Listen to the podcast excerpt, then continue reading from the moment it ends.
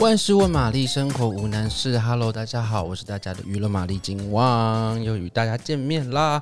哇，现在要跟朋友见面，要要要干嘛的？真的是千万不要哦！现在那个警戒已经持续升级成三级，要到六月十四号，所以大家呢真的是没事不要出门，然后非不得已要出门的话呢，一定要戴上口罩，做好防护。回家的时候也要洗手、喷酒精，一定要做到就是最好的防防护的功能哦，这样才是爱自己跟爱台湾的最好表现。好啦，在家没事要干嘛呢？当然就是除了在家上班之外啦，这不知道大家在家上班会不会有点懒懒的？可能在家上班好像更不能专心哦，好像又要顾小孩，又要干嘛的，一下就弄那个，一下要弄这个。但是就是考验大家的意志力喽，好不好？那在家没事追剧嘛？追剧就是一定很重要，一定要做的事情，对不对？那我是遗物整理师，Netflix 这一部《Move to Heaven》，我是遗物整理师，已经火热了差不多两三个礼拜的时间了，你追起来了吗？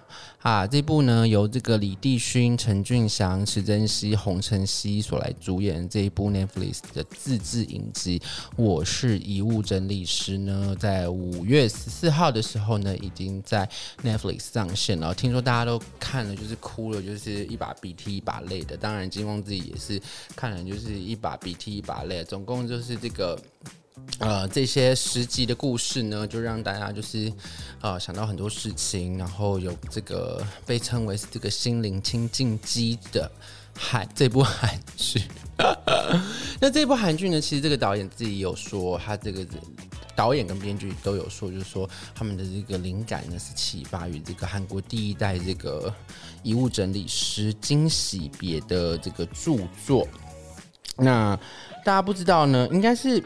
应该如果没有不是这一部韩剧的话，吼，应该就是比较应该不太理了解这个著作。这个著作呢是这个离开后留下的东西。然后等一下我来我来看一下这个正确的名称叫什么？他就是说离开后留下的东西真。遗物整理师从逝者背影领悟到的生命意义。那其实这本书呢，它是用散文的方式所来写的。那这个惊喜别，它就是它其实就是上过韩国蛮多节目的，包括刘在熙的这个刘 quiz 这个节目呢，来介绍这个遗物整理的这个行业别究竟在做些什么。那当然呢，他就把他的那个所见所闻啊，就是在遗物整理的这个过程当中呢，就是所见所闻，把它用这个文字记录下来。有些就是。很呃，他其实他的平那个笔触就是蛮平易近人的，你不会觉得他也不会用很多就是很华丽的词藻或者什么，他就是很是即时的把嗯把眼前所见的事情全部记录下来。那当然啊，最简单的东西就是最能够感人的嘛。那跟这部戏一样，就很简单，但它也就是很感人。那其实戏里面除了这个主角之外呢，所有的配角呢，以及他们身边所发生的故事，都会引起大家的一些共感吧。我想，就是呢，你在生命中，也许你没有注意到过的东西呢，其实重新再重新检视之后呢，逝者呢，其实都有从他们的生活足迹呢，都能有。里面都有可以找到他们想留给这个世界，或者说留给身边的人的一些话语，这样子。那不知道你看过这部影集了没有？那现在这个评价是非常高，很多艺人都有在看，很多艺人都有在追。而不仅如此呢，其实这个，呃，大家一定会，大家一定就是对这个。嗯，亚斯伯格就是陈俊祥，就是主演这个汉克鲁的角色嘛。亚斯伯格症候群的这个角色，为可能心想说导演为什么要这样设定嘛，对不对？其实导演就在想，也有讲过啊，其实就是这个科鲁的这个角色设定，他就是比较不能够呃，亚斯伯格症候群特质，他就是比较不能够呃，跟一般人，也不是说一般人，应该说跟大多数的人一样，可以感受到这个。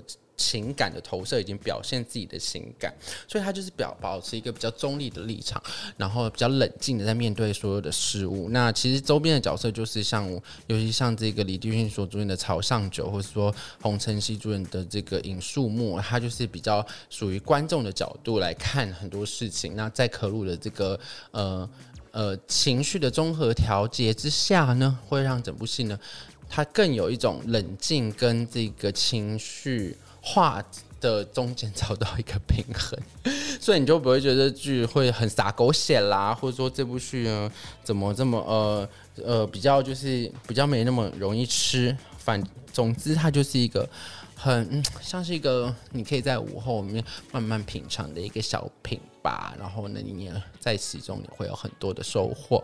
好啦，我是遗物整理师，五月十四号的时候已经在 Netflix 上线了。那防疫期间不要乱跑，就在家好好追剧吧。今天的节目就到这边喽，赶紧追起来吧。那喜欢我们节目的听众朋友，不要忘记订阅、按赞，还有把这个你喜欢的这个节目呢，来分享给你的身边的朋友。那今天节目就到这里喽，大家一定要注意防疫喽，拜拜。